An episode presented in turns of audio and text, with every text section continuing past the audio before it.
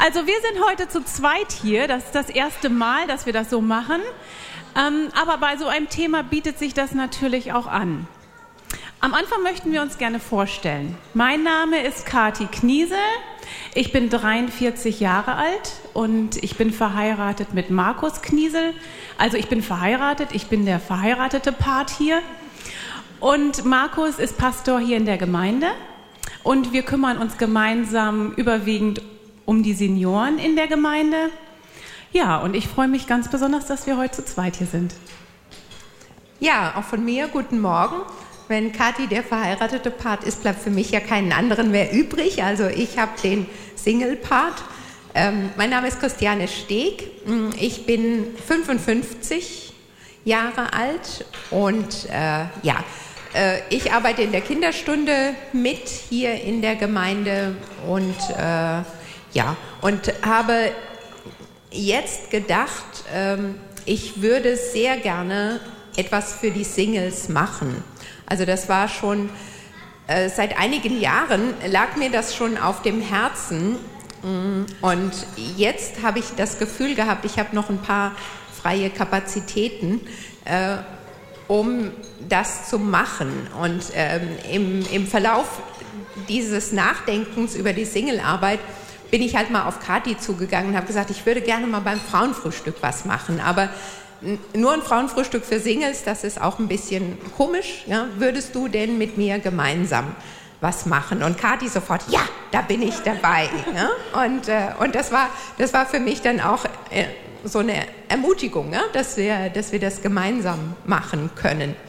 Und ähm, es gibt ja jetzt äh, die äh, Seminare für die Ehepartner, Ehen und äh, Verheiratete und Verlobte, was morgen startet, wo ihr euch noch bis morgen nach dem Gottesdienst anmelden könnt.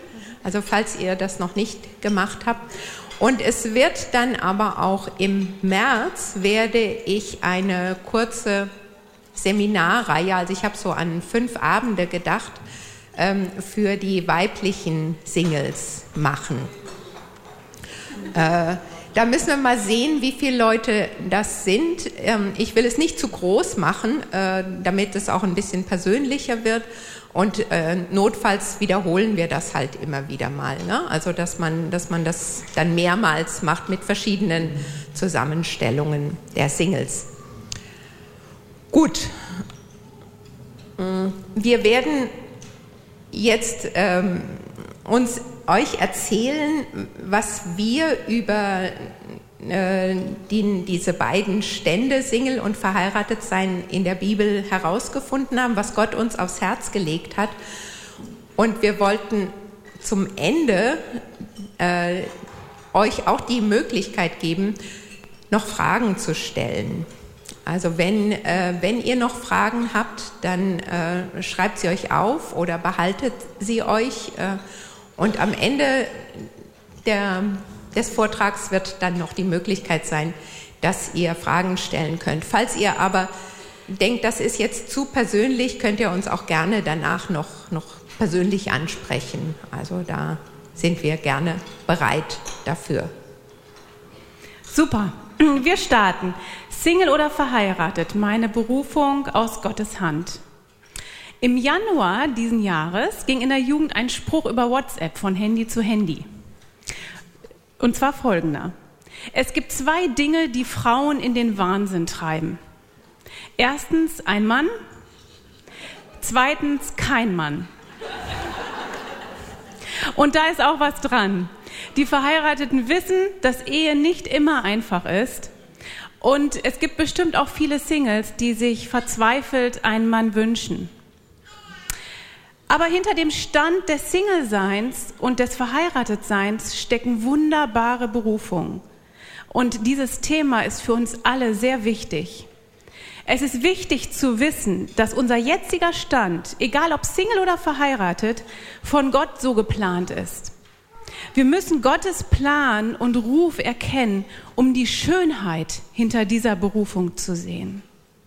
Und es ist auch wichtig, über die Berufung der jeweils anderen Bescheid zu wissen. Einmal wissen wir nie, wann unser Stand sich ändert.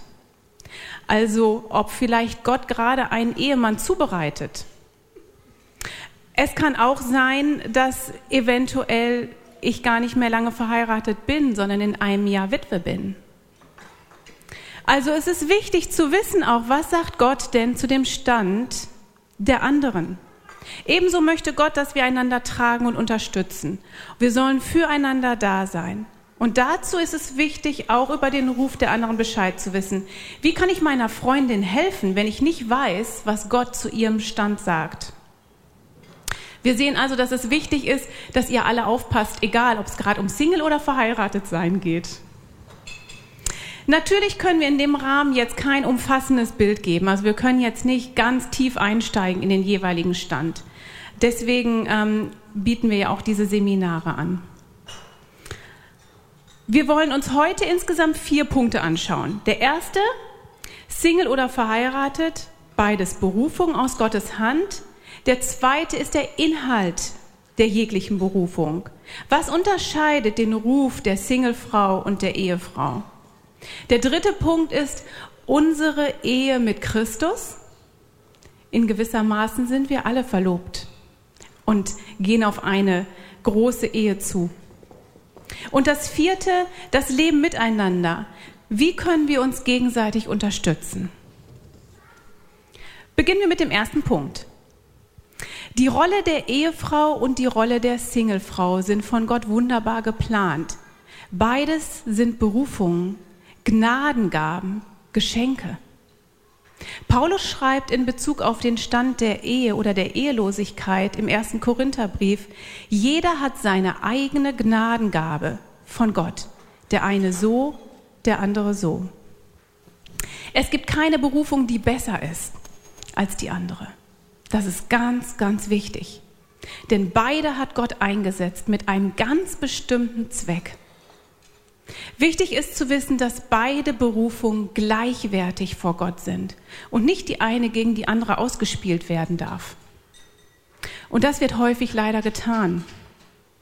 Häufig wird für den Stand der Singles die Stelle aus dem Korintherbrief angeführt, die ich auch gerade schon vorgelesen habe, etwas ausführlicher, 1. Korinther 7, 7 bis 9. Denn ich wollte alle Menschen wehren wie ich, aber jeder hat seine eigene Gnadengabe von Gott, der eine so, der andere so. Ich sage aber den Ledigen und den Witwen, es ist gut für sie, wenn sie bleiben wie ich. Das sagt Paulus. Für den Stand der Ehe wird dann mit der Stelle aus 1. Mose 2.18 argumentiert und Gott der Herr sprach, es ist nicht gut, dass der Mensch allein sei. Ich will ihm eine Gehilfin machen, die ihm entspricht. Was stimmt denn nun? Na, wir wissen, dass Gott sich niemals widerspricht in seinem Wort.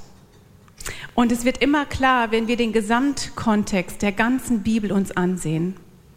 Im 1. Mose 2.18 werden zwei Komponenten angesprochen.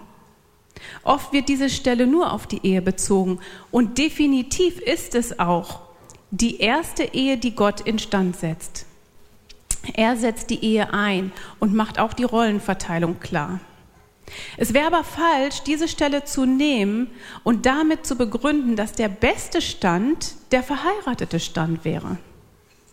Viele Christen denken, sie wären als Single unvollständig oder würden nicht im Sinne Gottes leben, da sie diese Stelle nicht vollkommen verstehen. Gott sagt, es ist nicht gut, dass der Mensch allein sei. Ich will ihm eine Gehilfin machen. Gott sagt, Mensch, er sieht, dass es nicht gut ist, wenn ein Mensch allein auf dieser Welt lebt. In der ganzen Bibel lesen wir immer wieder, wie wichtig Gott das Miteinander der Menschen ist und wie sehr wir uns brauchen. Wir sollen uns gegenseitig erbauen, ermahnen, zusammen weinen und lachen, gemeinsam Gott loben und ehren, ihnen Beziehungen widerspiegeln und füreinander da sein. Es gibt also zwei große Wahrheiten in diesem Schöpfungsabschnitt. Einmal die Einsetzung der ersten Ehe und dann die Feststellung, dass der Mensch nicht allein sein soll. Und genauso darf man die Äußerung von Paulus auch nicht missverstehen, denn Paulus spricht davon, dass er dem Herrn besser dienen kann, wenn er Single bleibt und er freier im Dienst ist. Er sagt nicht, dass man nicht heiraten darf. Wir finden an anderen Stellen der Schrift, wie Gott die Ehe preist und welche Berufung in ihr stecken. Und Gott hat die Ehe zusammen mit der Sexualität eingesetzt, um auch Fortpflanzung zu gewährleisten. Wir sehen also, Gott beruft zum Single-Sein und zur Ehe. Schauen wir uns dies nun genauer an und wir starten mit der Singlefrau.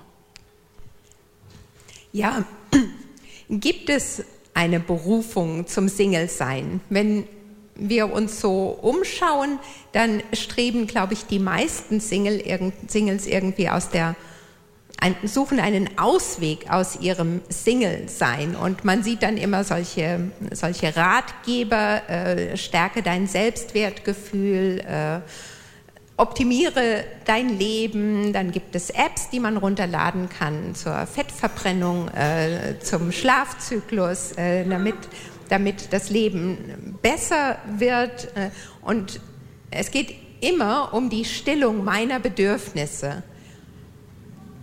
Und in vielen von diesen Ratgebern oder viele Menschen denken auch Selbstannahme ist der Schlüssel zu einem erfüllten Leben.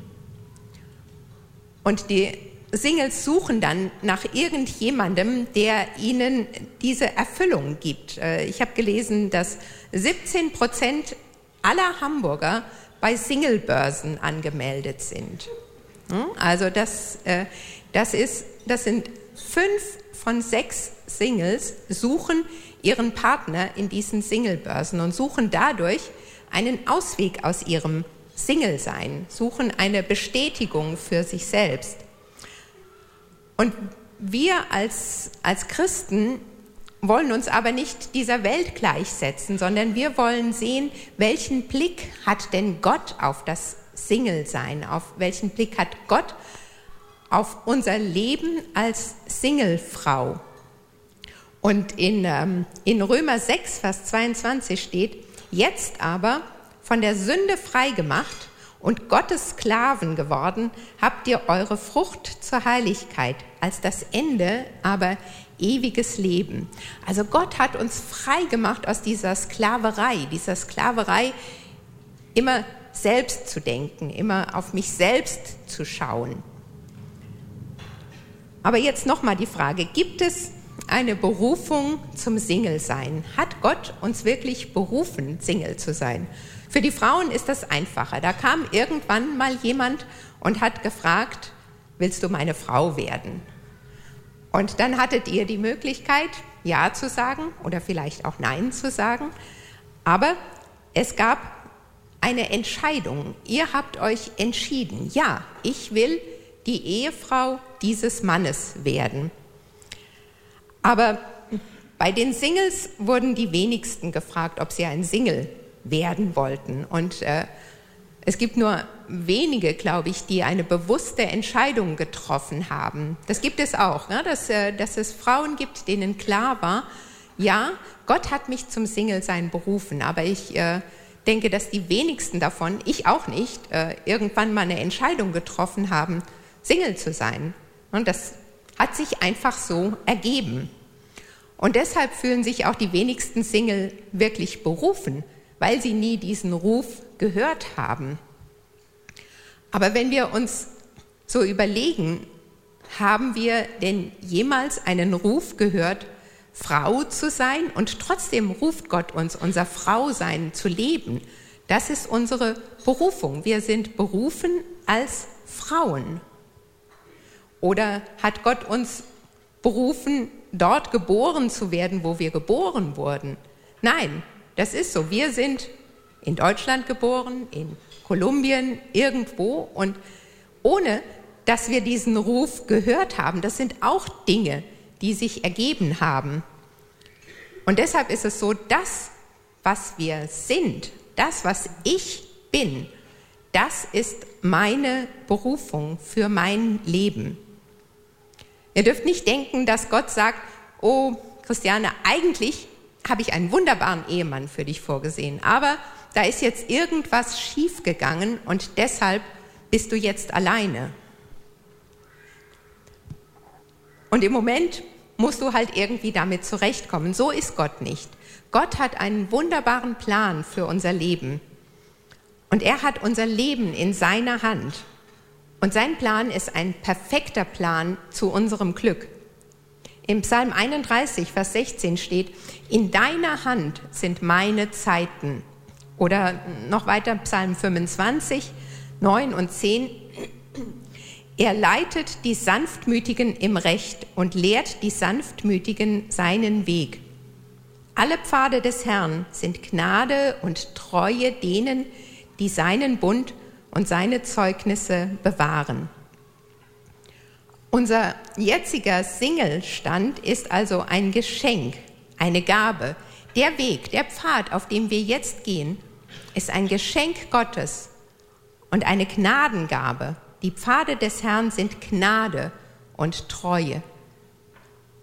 Also es ist eine Gnadengabe von Gott, nicht etwas, was ich mir ausgesucht habe, sondern was Gott für mich ausgesucht hat. Jetzt werden einige von euch vielleicht sagen, halt, das äh, gilt ja vielleicht für Paulus, der so schöne Sätze schreiben kann, oder für einige auserwählte Menschen, aber für einige mag das sein, dass das Single-Sein eine Gabe ist, aber für mich gilt das nicht. Ich habe diese Gabe nicht. Ich fühle mich auch nicht beschenkt von meinem Single-Dasein. Und alles wäre viel besser, wenn ich verheiratet wäre. Ich bin allein. Bei jeder Hochzeit wird gesagt, es ist nicht gut, dass der Mensch allein sei. Und warum erfüllt Gott mir diesen Herzenswunsch nicht? Sieht er nicht, wie ich leide? Will er, dass ich leide? Du sagst, er will, dass ich glücklich bin, aber ich leide. Nun, ich glaube, weil das, was wir mit unserem beschränkten Wissen für das Beste für unser Leben halten, eben nicht immer das Beste ist für unser Leben. Gott kennt mich besser, als ich mich selbst kenne. Und deshalb gibt er das, was am besten zu mir passt. Gottes Wege sind vollkommen. Und Jakobus schreibt in seinem Brief, alle gute Gabe und alle vollkommene Gabe kommt von oben herab, vom Vater des Lichts. Und es mag wirklich sein, dass wir manchmal Gottes Wege nicht verstehen und dass wir denken, Gott hat nichts Gutes für mich. Da ist nichts Gutes und Treue und Barmherzigkeit. Aber wenn es uns so geht, dann sollen wir einfach Gott bitten, Herr, schenk du mir diesen richtigen Blick auf deine Gabe. Zeig du mir, was wirklich am besten ist für mich. Ich weiß, dass du das Beste für mich willst, aber ich weiß es nur im Kopf, ich spüre es nicht. Aber Gott ist treu. Er wird es uns zeigen, er wird es uns sagen, was das Beste ist und wird uns lehren, dass wir mit dem, was Gott uns gegeben hat, wirklich zufrieden und glücklich sein können, weil es das ist, was Gott für das Beste hält und was dann wirklich auch das Beste ist für uns. Und mit diesem richtigen Blick auf die Gabe kann ich auch meine falschen Vorstellungen über die Gründe meines Single-Seins zurechtrücken. Die meisten denken ja, es liegt irgendwie an ihnen. Hätte ich nur, wäre ich nur, wäre ich nur schlanker, wäre ich nur schöner, hätte ich damals nicht das und das gemacht, wäre ich nicht äh, damals umgezogen. Ähm, aber Gottes Wege sind vollkommen. Und ich bin auch nicht Single, weil ich irgendwie geistig zu instabil bin und weil Gott denkt, na, die hat noch keinen Mann verdient. Na, die soll erstmal soll erstmal ein bisschen reifer werden. Hm. Gott bestraft uns nicht mit unserem Single-Sein. Er, sa er sagt auch nicht, naja, die ist schon so weit, die ist schon so gefestigt, die braucht gar keinen Mann. Hm. Das, ich bin Single, weil Gott gut zu mir ist, weil er überaus gut zu mir ist und weil es das Beste ist, was er mir geben kann. Und wenn ich mein Singelleben als Gabe Gottes annehme, dann kann ich auch richtig damit umgehen und so richtig in ihm aufgehen. Dann sehe ich nicht nur meinen Mangel in meinem Leben, sondern ich sehe Gottes gute Fürsorge darin. Wenn wir den wunderbaren Plan Gottes für unser Leben sehen, dann werden wir demütig und ehrfürchtig vor unserem großen Gott und wir werden dankbar für das, was er uns geschenkt hat. Und lasst uns doch das Geschenk nicht dadurch verderben, indem wir dem nachtrauern, was uns nicht von Gott gegeben wurde, sondern lasst uns dankbar sein, uns über das freuen, was Gott uns gegeben hat, was Gott als das Beste für unser Leben vorgesehen hat.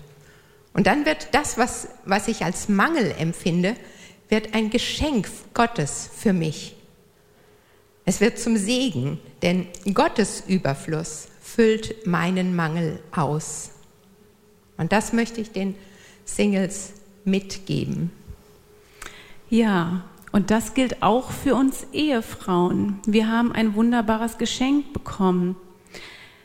Aber sehen wir unseren Ehemann immer mit dem Blick, dass er ein wertvolles Geschenk aus Gottes Hand ist? wollen wir uns das Geschenk der Ehe mal etwas genauer anschauen. Die Einsetzung der ersten Ehe, die fand im Garten Eden statt. Wir haben ja vorhin schon von der Stelle gehört. 1. Mose 2,18. Gott stellt zwei Menschen zusammen, die sich entsprechen. Es heißt, und Gott der Herr sprach, es ist nicht gut, dass der Mensch allein sei, ich will ihm eine Gehilfin machen, die ihm entspricht. Dein Ehemann ist kein Zufall, sondern der, den Gott für dich hat. Die Frau wird als Gehilfin des Mannes beschrieben. Gott schenkt den beiden eine Ordnung für die Ehe. Und es ist eine wunderbare Beziehung. Gott beschenkt uns mit Ehe, mit einem Partner. Keine Beziehung auf dieser Erde ist so intensiv und innig aber auch keine ist so herausfordernd wie die Ehe. Zwei Sünder gehen ein Bündnis auf Lebenszeit ein und versprechen sich lebenslange Treue und Liebe und stellen sich in den Dienst für den jeweils anderen. Dieses Bündnis ist nicht irgendein Bündnis, sondern es ist ein heiliges Bündnis. Es soll das Verhältnis von Christus mit seiner Braut, der Gemeinde, widerspiegeln. Wir lesen in Epheser 5, 31 bis 33, Deshalb wird ein Mann seinen Vater und seine Mutter verlassen und seiner Frau anhängen, und die zwei werden ein Fleisch sein. Dieses Geheimnis ist groß. Ich aber deute es auf Christus und auf die Gemeinde. Was heißt das genau? Genau wie die Schöpfung auf den Schöpfer hinweist, weisen auch die von Gott geschaffenen Beziehungen, die wir erleben, auf den Schöpfer hin. Wir könnten nicht verstehen, was es bedeutet, wenn Gott vom Vater spricht, wenn wir nie wüssten, was ein Vater überhaupt ausmacht. Wir würden auch nicht verstehen, was Treue und Vertrauen und Liebe ist, wenn wir all diese Eigenschaften nicht in Beziehungen erleben würden. Gott erklärt sich also durch sein Wort und auch durch seine Schöpfung und gibt uns als Christen einen Auftrag. Wir sollen ihm immer ähnlicher werden und seinen Charakter widerspiegeln. Und die Ehe, die setzt Gott ein, um die Beziehung zwischen Christus und der Gemeinde wiederzuspiegeln. Und das ist eine große Aufgabe. In dieser Aufgabe steckt aber auch viel Schönheit und viel Kraft. Paulus schreibt, das Geheimnis ist groß. In diesem Prozess, und ich denke, da können alle verheirateten Frauen mir zustimmen, werden wir immer Lernende bleiben. Wir werden auf Christus hinweisen können, aber wir werden nie ein vollkommenes Bild abgeben können. Und dieses Bündnis fordert uns zu einer lebenslangen Liebe zu unserem Ehepartner auf. Das ist keine Liebe, wie wir sie beschreiben, wenn wir verliebt sind und sagen so, ja, wir sind im siebten Himmel. In Amerika ist das übrigens der neunte Himmel. Ich weiß nicht, ob die höher sind dann im Verliebtsein. Das sind auch wunderbare Gefühle des Verliebtseins und es sind auch wunderbare Geschenke von Gott. Aber eine standhafte Liebe ist mehr. Sie ist eine Entscheidung. Ich entscheide mich für meinen Ehepartner und ich entscheide mich auch, ihn zu lieben, egal was kommt. Und das ist nicht immer leicht. Wie Christus sich für uns entschieden hat, als wir noch Sünder waren, entscheiden wir uns für diese Liebe zu unserem Mann. Wir sind aufgefordert, uns immer wieder neu für diese Liebe zu entscheiden. Wenn wir in die Schrift schauen, dann heißt es im Titusbrief, dass die älteren Frauen die jüngeren anleiten sollen, ihre Männer zu lieben. Daran können wir sehen, dass standhafte Liebe ein Lernprozess ist. Eine lebenslange Hingabe, voller Herausforderungen, aber auch voller Segnung.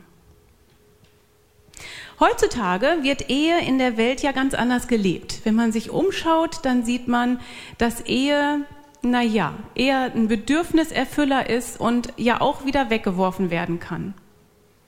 Die Scheidungsrate, die steigt immer mehr und viele Paare heiraten schon gar nicht mehr. Denn man kann auch so zusammen leben und man kann ja auch so die Vorzüge nutzen. Bei einer Umfrage an Singles über Erwartungen vom zukünftigen Partner, da haben sich zwei große Komponenten ergeben. Das erste ist, der Partner soll mich lieben, wie ich bin und mich nicht verbiegen wollen. Das zweite ist, der Partner sollte aber bereit sein, sich für mich zu verändern.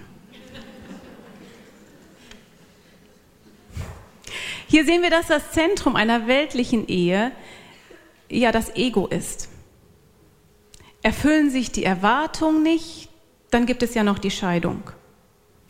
Zwei Egos prallen aufeinander, zwei Königreiche kämpfen gegeneinander. Wenn derjenige meine Bedürfnisse erfüllt, dann ist es gut, wenn nicht, dann gibt es Krieg. Leben wir in einer biblischen Ehe, wird daraus eine Dreiecksbeziehung. Gottes Königreich wird zu unserem gemeinsamen Ziel und auch zum Zentrum der Ehe. Außerdem sind wir bereit, uns zu verändern, weil wir wissen, dass wir Veränderungen nötig haben und Gott uns verändern will. Die Ehe dient also der Heiligung und der Erfüllung und sie ist ein Bild auf Christus und die Gemeinde und hat das Ziel der Verherrlichung Gottes. Sehen wir uns als Beschenkte an, wenn wir verheiratet sind? Es gibt ja diesen Spruch, ähm, die Ehe ist wie ein Kaufhaus, die, die draußen sind, wollen rein, die, die drin sind, wollen raus. Ich hoffe, dass das nicht der Fall ist bei euch. Gott hat uns ganz speziell dahin gesetzt, wo wir sind. Ob wir nun draußen stehen oder ob wir drin stehen, beides wunderbare, vollkommen schöne Orte. Was ist nun der Inhalt dieser Berufung? Da kommen wir zu Punkt 2. Ja, also wir sind alle berufen in dem Stand, in dem wir jetzt sind. Aber die Umstände dieses Standes sind natürlich bei jedem anders. Jeder ist mit einem anderen Mann verheiratet, normalerweise. Und auch jeder, jeder Single steht in einem anderen Umfeld, andere familiäre Konstellationen. Und deshalb gibt es auch Unterschiede, wie diese Berufung zu leben ist. Diese Berufung, die wir haben, ist eine Gabe. Die Ehe ist eine Gabe Gottes. Das Single-Sein ist auch eine Gabe Gottes. Und wie jede Gabe, die Gott gibt, beinhaltet es auch eine Aufgabe, etwas, was wir tun sollen, für das wir Verantwortung haben. Und wenn wir uns dieser Verantwortung hingeben und nach Gottes Wort leben, dann bedeutet das erst die echte Erfüllung. Dann haben wir Frieden und Freude in dieser Berufung. Was sind jetzt Berufungen, der Singlefrau und der Ehefrau. Es gibt eine Berufung, die für alle gibt, gilt. Die steht in Epheser 2, Vers 10. Denn wir sind sein Gebilde, in Christus Jesus geschaffen zu guten Werken, die Gott vorher bereitet hat, damit wir in ihnen wandeln sollen.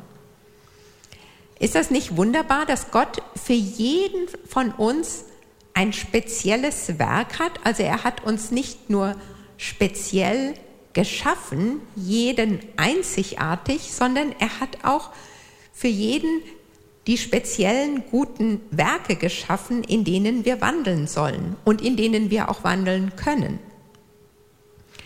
Gott hat einen Platz und eine Aufgabe für mich und er hat einen Platz und eine Aufgabe für dich und für jeden Einzelnen von euch. Und viele Berufungen, die Gott uns gibt und die für uns alle gel gelten, werden aber teilweise in der Praxis unterschiedlich aussehen. Zum Beispiel der Beruf einer oder der Ruf, eine Gehilfin zu sein. Die Ehefrau ist in erster Linie die Gehilfin ihres Mannes, aber auch die Singlefrau ist berufen, eine Gehilfin zu sein.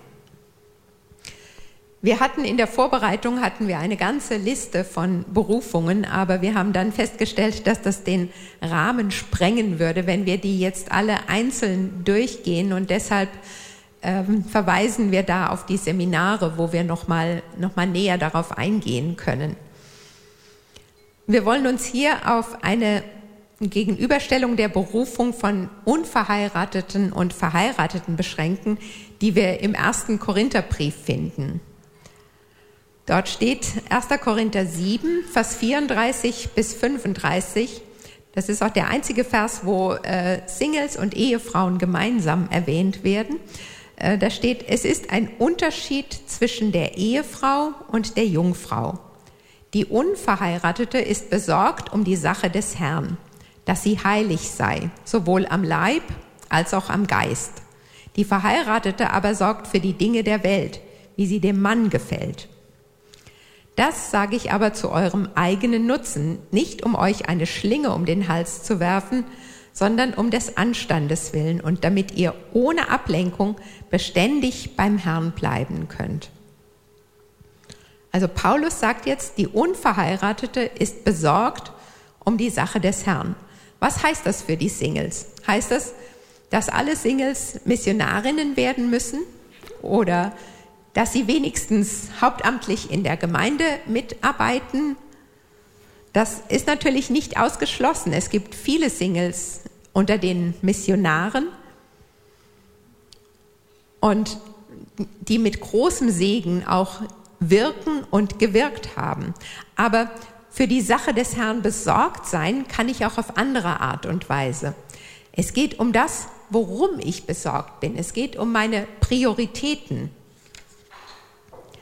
Stehen meine Wünsche im Mittelpunkt meines Lebens? Kreisen meine Gedanken nur um meine Bedürfnisse? Fälle ich meine Entscheidungen nach meiner Bequemlichkeit? denke ich, meine Zeit gehört doch mir alleine. Mit wem verbringe ich meine Zeit? Oder auf der anderen Seite richte ich meine Gedanken und Handlungen an dem aus, was Jesus am besten dient. Oder auch, was meinem Nächsten am besten dient. Stelle ich mein Ego zurück und sehe die anderen das bedeutet es nämlich auch, besorgt sein um die Sache des Herrn, dass wir uns um unsere Geschwister sorgen, dass wir uns um Jesus sorgen, dass wir sorgen, was macht er, was will er von mir, dass wir darum unsere Gedanken kreisen lassen. Fülle ich mein Herz und meinen Kopf mit gottgefälligen Dingen? Gebe ich das Beste, was ich habe, für Jesus? Oder habe ich einen Bereich in meinem Leben, der Jesus verschlossen bleibt? Habe ich Angst, einen bestimmten Bereich in meinem Leben aufzugeben? Meine Wünsche, weil ich Angst habe, dass Jesus sie mir nicht erfüllt?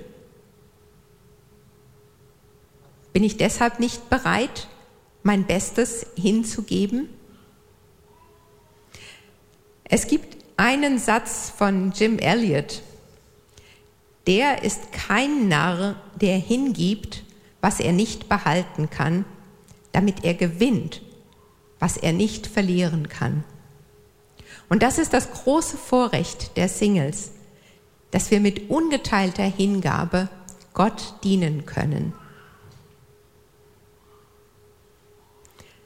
Das Zweite, was Paulus hier schreibt, ist, dass wir heilig sein sollen, sowohl am Leib als auch am Geist.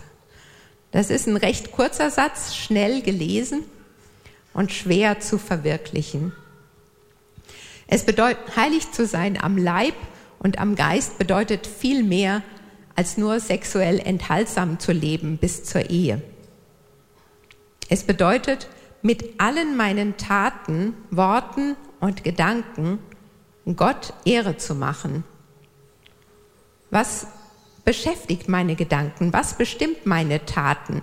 Aus welcher Motivation kommen meine Worte? In welchen Beziehungen lebe ich? In dem allen sollen wir nach der Heiligung streben. Und die äußert sich in der Veränderung unserer Taten, Worte und Gedanken zu einem Leben nach dem Vorbild Jesu. Ich habe mal irgendwo gelesen, dass dieser Prozess, den wir unter Heiligung äh, verstehen, dass das so ist wie die Beschmutzungen von der Sünde aus unserem Leben zu entfernen. Jesus hat unsere Sünde getragen am Kreuz, aber die Sünde hat Spuren in unserem Leben hinterlassen. Und diese Heiligung dient dazu, diese Spuren, die die Sünde hinterlassen hat, zu löschen. Mit, mit Jesu Hilfe immer wieder auf Jesus schauen um Spuren der Sünde in unserem Leben festzustellen. Und das ist ein lebenslanger und manchmal auch recht mühsamer Prozess, der gerade gerade bei, äh, bei Singles oft ein bisschen schwierig ist, weil, äh, weil nie, da kommen wir im Punkt drei nochmal dazu, weil niemand da ist, der, der diese Spuren der Sünde entdeckt. Man kann das ganz gut verbergen, wenn man ein bisschen auf Distanz bleibt. Und deshalb brauchen wir für diesen Prozess, für diese Heiligung, brauchen wir erstens natürlich Gottes Hilfe, aber wir brauchen auch die Hilfe unserer Geschwister. Komme ich zur Ehefrau. Es heißt, die Verheiratete aber sorgt für die Dinge der Welt, wie sie dem Mann gefällt. Das reimt sich. Was bedeutet das? Sind wir nicht berufen, Gott zu dienen? Nein, im Kontext der ganzen Schrift wissen wir, dass wir alles, was wir tun sollen, zu Gottes Ehre tun sollen. Aber was bedeutet dann diese Gegenüberstellung und die Aufforderung, sich um die Dinge der Welt zu sorgen? Sonst werden wir doch in der Schrift oft aufgefordert, uns gerade nicht mit der Welt gleichzumachen. Wichtig ist auch hier, dass wir diese Stelle im Zusammenhang lesen.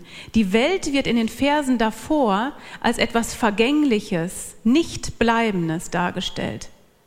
Und genau das ist unsere Ehe auch. Sie endet mit dem Tod eines Partners. Ehe bedeutet, dass wir uns vollkommen in den Partner investieren und hingeben. Der Partner wird der wichtigste Mensch hier auf dieser Erde für uns.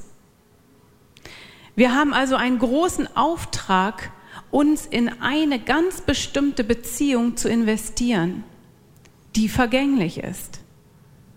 Und auch diese Beziehung ist auf Gott und unser letztendliches Ziel ausgerichtet. Ehen, die zu Gottes Ehre gelebt werden, sind ein helles, scheinendes Licht in dieser Welt für das Evangelium. Und das ist gerade wichtig, wo hier in dieser Welt Ehe und Selbsthingabe kaum noch einen Wert hat. Wir sehen also, dass es hier um die Investition von Energie und Zeit geht. Während ein Single einfach mehr Freiraum hat, sich direkt in der vertikalen Ebene um die Sache des Herrn zu kümmern, hat die Verheiratete ihre Aufgabe, sich in der horizontalen Beziehungsebene, vergänglichen Ebene um die Dinge der Ehe zu kümmern. Was heißt das, wenn wir nun aufgefordert sind, uns um unseren Ehepartner und das, was ihm dient, zu kümmern? In erster Linie dem Partner nach meiner Beziehung zu Gott den wichtigsten Platz im Leben einzuräumen. Und hier stellt sich die Frage, tun wir das? Wie oft haben wir uns die Frage gestellt oder wann haben wir uns zum letzten Mal die Frage gestellt, was kann ich heute für meinen Mann beten? Wie kann ich ihn heute unterstützen und helfen? Wie kann ich mich besser in unserer Beziehung investieren? Und wann habe ich ihn das letzte Mal gefragt, wie ich ihm eine bessere Ehefrau oder Gehilfin sein kann? Vielleicht sitzt du auch hier und denkst jetzt, ähm, wenn du wüsstest, wie es mir gerade geht in der Ehe. Alles ist kaputt und verworren und vielleicht sitzt du hier und siehst gar keine Perspektive mehr. Es kann zu Krisen in Ehen kommen, die so schwer sind, dass man das Gute in der Ehe nicht mehr sehen kann. In einer schlechten Ehe kann man sich einsamer fühlen als ein Single sich je fühlen kann. Wenn das bei dir so ist, dann möchte ich dich ermutigen. Gottes Verheißungen, die stehen fest. Er ist für dich. Er ist Gott. Er kann alles wieder heilen und kann dir auch eine neue tiefe Liebe zu deinem Mann schenken. Er kann aus der Wüste eine Oase machen. Ich habe selbst schon die Erfahrung machen dürfen, dass Gott ähm, heilt und wie er neuen Mut schenkt und neue Wege schafft. In Jesaja 41, 17 bis 18, da heißt es, die Elenden und Armen suchen Wasser und finden keins, ihre Zunge verdorrt vor Durst. Ich, der Herr, will sie erhören. Ich, der Gott Israels, will sie nicht verlassen. Ich lasse Ströme hervorbrechen auf kahlen Höhen und Quellen inmitten der Täler. Ich mache die Wüste zum Wasserteich und dürres Erdreich zu Wasserquellen. Das ist unser Gott und auf ihn dürfen wir blicken und vertrauen. Und wir müssen ja auch gar nicht überrascht sein, wenn wir Herausforderungen und Probleme in der Ehe erfahren. Schließlich sind hier zwei Sünder am Werk. Und ich kann euch nur sagen, ich habe mich so häufig selber im Fokus, dass ich nicht genug für die Ehe kämpfe. Ich nehme mich hier voll mit rein. Wir dürfen Schwierigkeiten erwarten in der Ehe, weil wir eben zwei Sünder sind. Aber wir dürfen auch viel Segen und Gnade von unserem treuen Gott erfahren. Es gilt gemeinsam, dann immer wieder Gott ins Zentrum zu rücken. Der Traum der perfekten Beziehung, was sich ja häufig Singles wünschen und denken, dass die Ehe das geben würde, wird sich hier auf der Erde nie ganz erfüllen.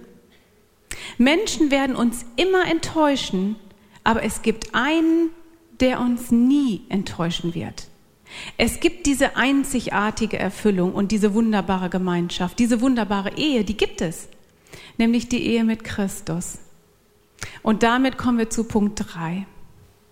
Verbunden mit Christus, unsere ewige Ehe. Die Ehe ist gut, aber trotzdem ist sie eine vergängliche Einrichtung, die auf unser irdisches Leben begrenzt ist. Die irdische Ehe ist ein Abbild auf etwas Vollkommenes, was uns im Himmel erwartet. Und diese vollkommene Ehe, die gilt für alle Gläubigen, ob Single oder verheiratet. In Offenbarung 19, 7 bis 8 lesen wir, Lasst uns freuen und fröhlich sein und ihm die Ehre geben, denn die Hochzeit des Lammes ist gekommen und seine Braut hat sich bereitet. Und es wurde ihr gegeben, sich anzutun mit schönem, reinen Leinen. Das Leinen aber ist die Gerechtigkeit der Heiligen. Alle, die wir an Christus glauben, sind jetzt schon mit ihm verlobt. Diese Verlobung hat Jesus alles gekostet. Er ist für uns am Kreuz gestorben, um für immer unsere Schuld zu tilgen. Er ist das Lamm, das die Sünde auf sich genommen hat, damit wir das reine Leinen zur Hochzeit tragen können. Er hat uns gerecht gemacht. Mit ihm werden wir in Ewigkeit zusammen sein. Und dann wird es keine Sünde und kein Leid mehr geben. Diese Ehe wird das Schönste und Wunderbarste sein, das wir an Beziehungen je erleben können. Und einen Vorgeschmack, den erleben wir ja jetzt schon als Verlobte von Jesus. Ja, aber bis zu dieser Zeit ist es noch etwas hin. Und was ist denn jetzt mit dem Leben hier? Und da hat Jesus auch ein Versprechen für uns. Er verspricht uns, dass das, was wir hier für ihn aufgeben haben, aufgegeben haben, einen Lohn hat. Und zwar nicht nur einen Lohn in der Ewigkeit, wenn wir mit ihm verheiratet sein werden, wenn wir seine wahre Braut sind, sondern das gibt es schon hier auf der Erde. In Markus 10, 29 und 30 steht, Jesus sprach, wahrlich, ich sage euch, da ist niemand, der Haus oder Brüder oder Schwestern oder Mutter oder Vater oder Kinder oder Äcker verlassen hat um meinetwillen und um des Evangeliums willen, der nicht hundertfach empfängt, jetzt in dieser Zeit Häuser und Brüder und Schwestern und Mütter und Kinder und Äcker unter Verfolgungen und in dem kommenden Zeitalter ewiges Leben. Einen Ehemann hat jetzt Jesus nicht ausdrücklich erwähnt in dieser Stelle, aber es zählt alles dazu, auf das wir hier verzichten, um Jesus zu dienen. Warum will Jesus aber, dass wir das alles aufgeben. Haus, Eltern, unsere Wünsche nach einem Ehemann, nach einer Familie, nach Kindern. Wir hatten das vorhin schon mal. Will er denn nicht, dass wir glücklich sind? Erschrecken wir jetzt vor dem allen, was wir, was wir aufgeben müssen? Halten wir das jetzt fest? Klammern wir daran? Also warum will Jesus dass wir das aufgeben. Zunächst einmal, Jesus will, dass wir unser Herz nicht an Menschen oder Dinge hängen, die vergänglich sind. Er will unsere ungeteilte Hingabe. Er allein will unser Gott sein. Er will das Kostbarste und Wertvollste in unserem Leben sein vor dem alles andere verblasst. Und zweitens, Jesus verlangt nichts von uns, was er nicht selbst bereit war zu geben. Er hat alles aufgegeben. Seinen Status beim Vater, seinen Wohnort im Himmel und er ist Mensch geworden, ein Mensch wie wir.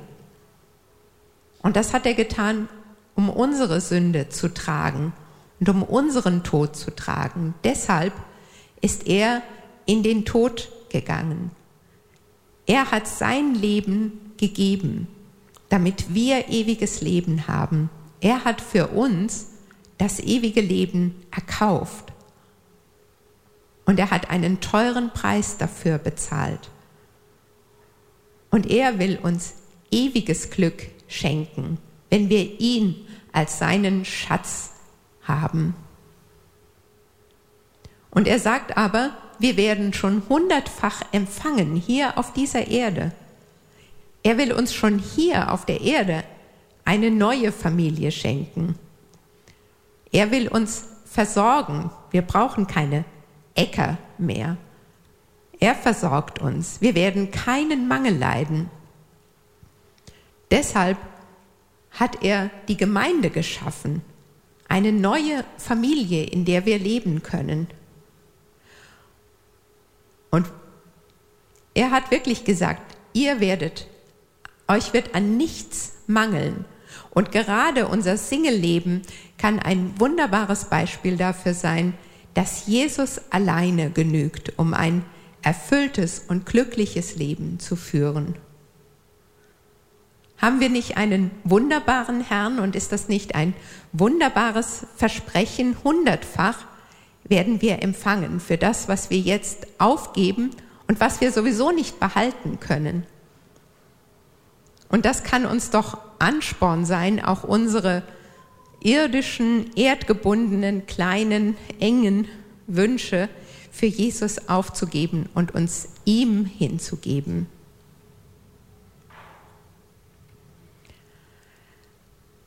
Aber jetzt kommen wir zum vierten Punkt, das Leben im Miteinander. Wie können wir uns gegenseitig unterstützen? Ich habe vorhin schon gesagt, dass Gott uns in eine neue Familie hineingestellt hat, in die Gemeinde. Er hätte ja auch die Familien alleine lassen können, aber nein, er hat gesagt, es ist wichtig, dass die Gläubigen in einer Gemeinde sind, weil auch in dieser Gemeinde sich die Herrlichkeit Gottes widerspiegelt. Und wir haben jetzt gesehen, wie wunderbar und kostbar es doch ist, dass Gott diese beiden Stände, die Singles und die Ehefrauen und natürlich auch die männlichen Singles und die Ehemänner geschaffen hat.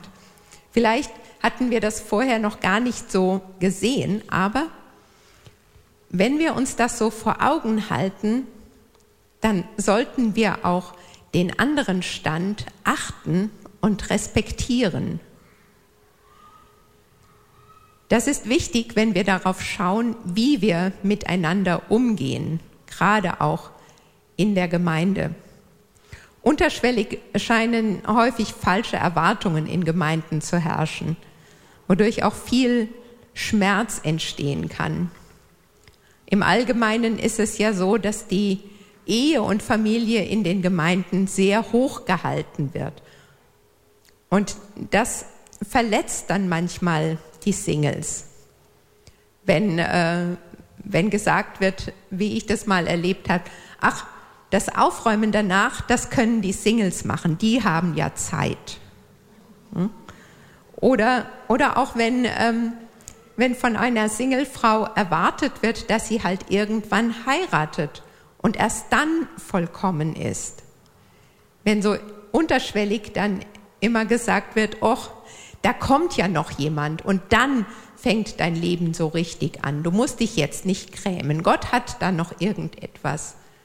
Nein, das ist nicht die Lösung. Ne? Die Lösung ist, dass ich jetzt, wo, wie ich jetzt bin, dass ich dann ein erfülltes und glückliches Leben führen kann. Genauso kann aber auch ein Druck bei Verheirateten entstehen, wenn zum Beispiel keine Kinder kommen oder wenn nur wenige Kinder kommen. Wenn, wenn Frauen über die Anzahl ihrer Kinder definiert werden oder wie gut die Kinder erzogen sind.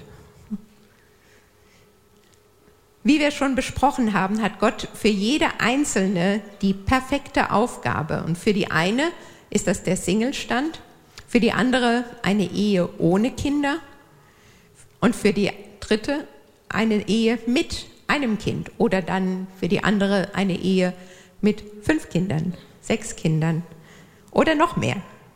Ganz nach Gottes gutem Plan. Und dabei ruft Gott uns auf, einander zu helfen. In Hebräer 10, Vers 24 steht, lasst uns aufeinander Acht haben und uns anreizen zur Liebe und zu guten Werken. Dieses Acht haben ist vielleicht in der Ehe etwas einfacher. Ist man verheiratet, bekommt man ganz schnell seine Fehltritte und sein Herz gespiegelt. Und es wird so einiges herausgelockt, was äh, verborgen bleibt, wenn man alleine lebt. So stelle ich mir das jedenfalls vor. Aber es kann auch zu einem Schutzraum werden, dass man denkt, ich achte jetzt nur auf meine Familie. Das ist mir schon genug.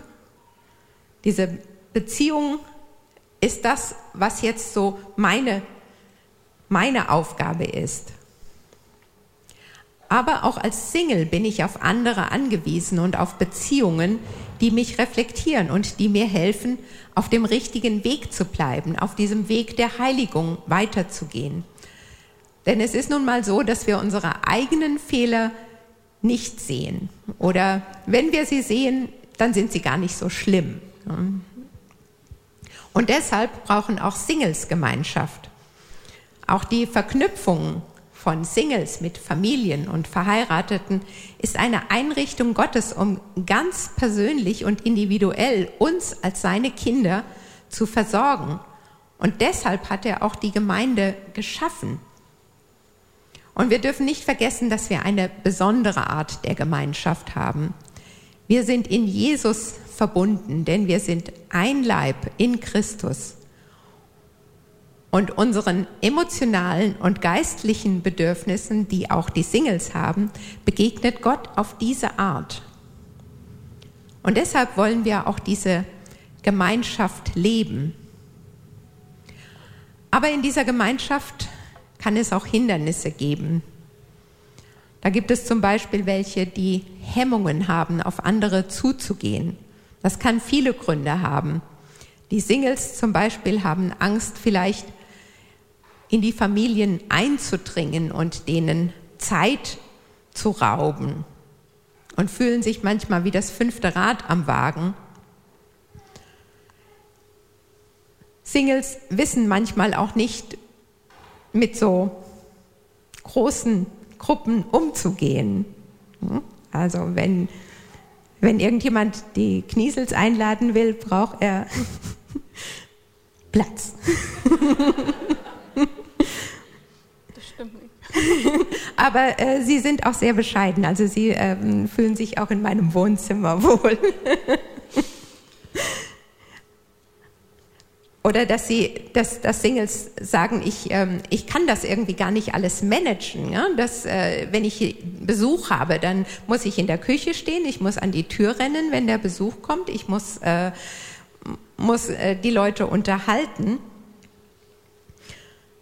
Und auch Singles scheuen sich oft davor, andere in ihr Leben hineinschauen zu lassen. Da wird Kathi gleich noch ein mhm. bisschen drauf eingehen. Also bei mir ist es zum Beispiel so, dass ich ein ziemlich unordentlicher Mensch bin und äh, deshalb ähm, ist so eine Einladung dann äh, immer vorher mit, äh, ja, mit einiger Arbeit verbunden. Ja, wir verheirateten Frauen haben vielleicht Hemmungen ähm, wenn wir wissen, dass andere sich doch so gerne einen Partner und Familie wünschen und möchten gar nicht, dass die andere leidet, wenn sie dies bei uns sieht. Dazu kommt die Frage natürlich, inwiefern ich andere in mein Leben hineingucken lassen will, wie Christiane schon gesagt hat. Bin ich bereit, mich zu öffnen und auch mein Haus zu öffnen und mein Leben? Und wenn nicht, dann warum nicht? Ich denke, da müssen wir uns jeder hinterfragen. Und wir müssen echt lernen, die falschen Masken und Etiketten abzulegen. Keiner von uns ist besser. Wir sind alle Sünder auf dem Weg und wir brauchen einander. Hab ich Hemmungen, da mich die andere so sehen könnten, wie ich wirklich bin? Dann ist mir mein eigenes Königreich viel wichtiger als die Gemeinschaft und auch Gott zu dienen. Und es liegt eine tiefe Befreiung in der Wahrheit, dass wir alle Sünder sind und aus uns heraus nichts Gutes bringen können. Wir sollten nicht so viel Zeit damit verschwenden, an unserer Maske zu arbeiten und dann den Kopf uns zu zerbrechen, was andere von uns halten.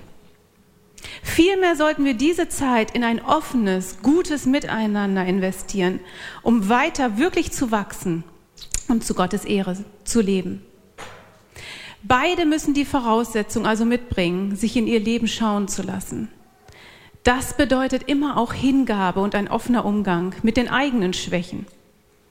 Wenn wir selbst auf unserem Herzensthron sitzen, dann regiert uns, was wir wollen, was andere von uns halten sollen. Sitzt aber Gott auf unserem Herzensthron, dann eröffnen sich neue Möglichkeiten des Segens, zu wachsen und in der wunderbaren Bestimmung Gottes zu leben. Es gibt viele verschiedene Möglichkeiten des Miteinanders, des Singles und Verheiratets. Ich ähm, weiß es schon fortgeschritten. Ich würde gerne kurz noch unsere, das hatten wir noch vor, zu erzählen, wie es bei uns beiden war. Das Ganze ist sechs Jahre her und ich habe mich auf eine Lektion für die Frauenklasse vorbereitet und es ging um das Thema Single sein und habe in dem Buch gelesen Singled Out Vorhin von Nancy Liede Moss. Ist vielleicht manchen bekannt. Und bin auf folgende Aussage gestoßen. Nancy schreibt, ich verpflichte mich, Beziehungen zu Familien aufzubauen und zu pflegen. Und diesen Punkt hatte ich noch nie so gesehen. Ich begann mehr in dem Kapitel zu lesen, um auch meine Aufgabe aus der Sicht der Familie besser zu verstehen.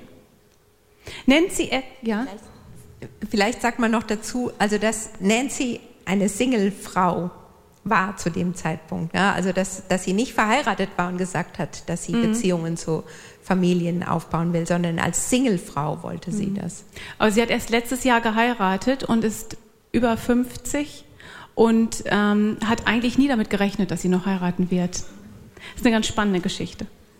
Also Nancy erklärt, wie wichtig das Miteinander und für die Erbauung und den Prozess der Heiligung ist. Sie schrieb, ich kenne viele Singles, weiblich wie männlich, die sich so eine Beziehung wünschen und sich freuen würden, wenn Familien oder Paare auf sie zukämen. Aber viele Familien sind sich dessen nicht bewusst und wissen nicht um den wunderbaren Schatz, den diese Verbindungen beinhalten. Als ich das las, da traf es mich echt ins Herz. Denn da hatte ich noch nie drüber nachgedacht. Dazu kam, dass ich mit kinderlosen Frauen gesprochen habe, die am Sterbebett ihrer Mutter sich fragten, wer sitzt denn bei mir? Ich denke, wir als Familien haben einen Ruf, eine Verpflichtung, uns um Singles und auch kinderlose Paare in der Gemeinde zu kümmern. Gott hat einen Plan mit seiner Familie und er stellt uns zusammen, damit wir einander lieben, tragen und auch dienen. Ich sprach also mit Markus dann darüber und wir fingen an zu beten über diesen Punkt und baten, dass Gott uns Singles aufs Herz legt, ähm, Singles uns zeigt in der Gemeinde, die wir ansprechen könnten. Da kam uns Christiane und Katharina immer wieder in den Sinn. Und obwohl wir sie fast gar nicht kannten, haben wir sie einfach angesprochen. Und die Antworten waren sehr positiv, wenn sie auch überrascht waren.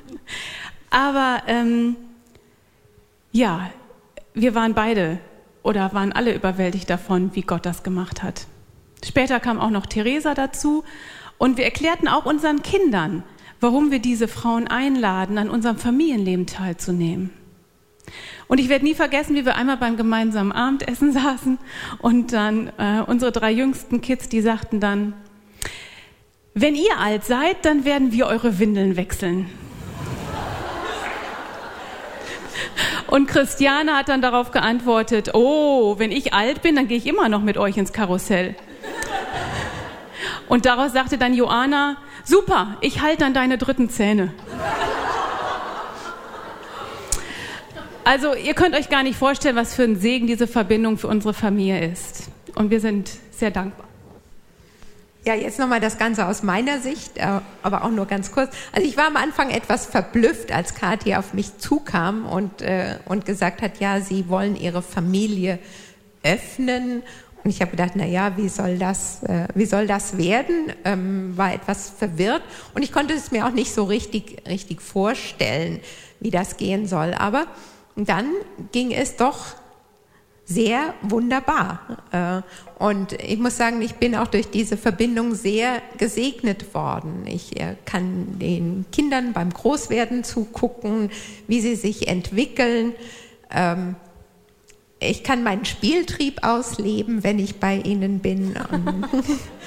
Kann auf dem Trampolin springen und äh, ja und es und ich finde es aber auch schön, dass ähm, dass die Singles dadurch auch die Familien entlasten können. Also sie bekommen Gemeinschaft, aber sie entlasten auch Familien. Ich weiß noch, das war sehr aufregend, als Katharina und ich das erste Mal äh, auf die Kinder aufgepasst haben und Kathi und Markus irgendwie über Nacht weg waren. Wir haben es, glaube ich, irgendwie ganz kurz gehalten. Ja, und dann wird es halt immer ein bisschen länger und ist ein bisschen mehr. Also das ist auch eine große, große Entlastung für die, für die Familien, einfach indem wir das Leben teilen. Und es war für mich auch wichtig, dass jemand von außen nochmal in mein Leben hineinschaut, hm? dass, äh, dass die, die Familie sieht, wie ich lebe und dadurch auch Korrektur anbietet. Es gibt ja viele Dinge, für die man selbst blind geworden ist. Und so kann gegenseitig Ermutigung und Ermahnung und auch ein Tragen im Gebet stattfinden.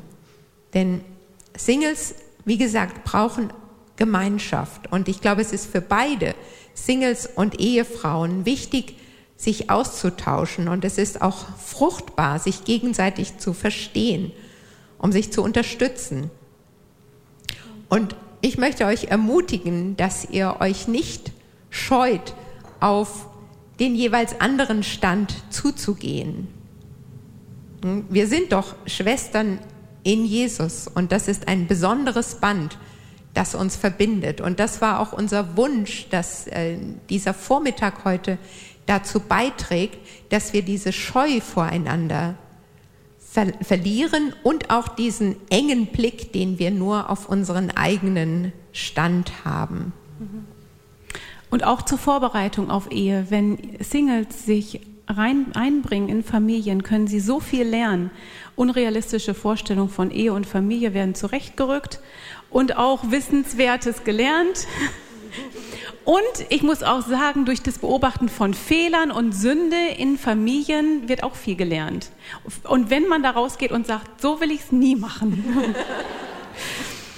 also, das ist hier nur ein kleines Beispiel. Und Christiane und ich, wir, wir kommen auch heute hierhin, nicht um, weil wir irgendwas ergriffen hätten oder weil wir irgendwie ähm, da, ähm, als, ja, als irgendwie Fertige hier kommen, sondern ähm, wir sind alle Lernende auf dem Weg. Und ähm, es geht uns aber darum, euch die wunderbare Schönheit und den Segen vom Gottes perfekten Plan groß zu machen. Für euren jeweiligen Stand und fürs Miteinander. Und zum Schluss möchte ich einfach noch mal ein Zitat von John Piper vorlesen und dann sind wir auch durch. Danke für eure Geduld. John Piper schreibt in seinem Buch einfach himmlisch, wie die Verheirateten und die ledigen Mitglieder der Gemeindefamilie miteinander umgehen, zeigt unseren Mitmenschen etwas. Sie sollen daran sehen, dass Gott das Wichtigste in unserem Leben ist und wir unsere Beziehung nicht nur von Verwandtschaftsverhältnissen bestimmen lassen, sondern von Christus. Ich sehne mich danach, dass Ehepaare und Singles einander in ihr Leben einladen, um Christus und des Evangeliums willen. Amen. Ähm, also wie gesagt, es ist fortgeschritten und wir können es verstehen, wenn, wenn ihr schnell nach Hause möchtet. Wenn ihr noch Fragen habt oder noch ein persönliches Gespräch wünscht, dann stehen wir gern noch hier für euch bereit. Wir waren ja auch zu zweit, deshalb hat es länger gedauert.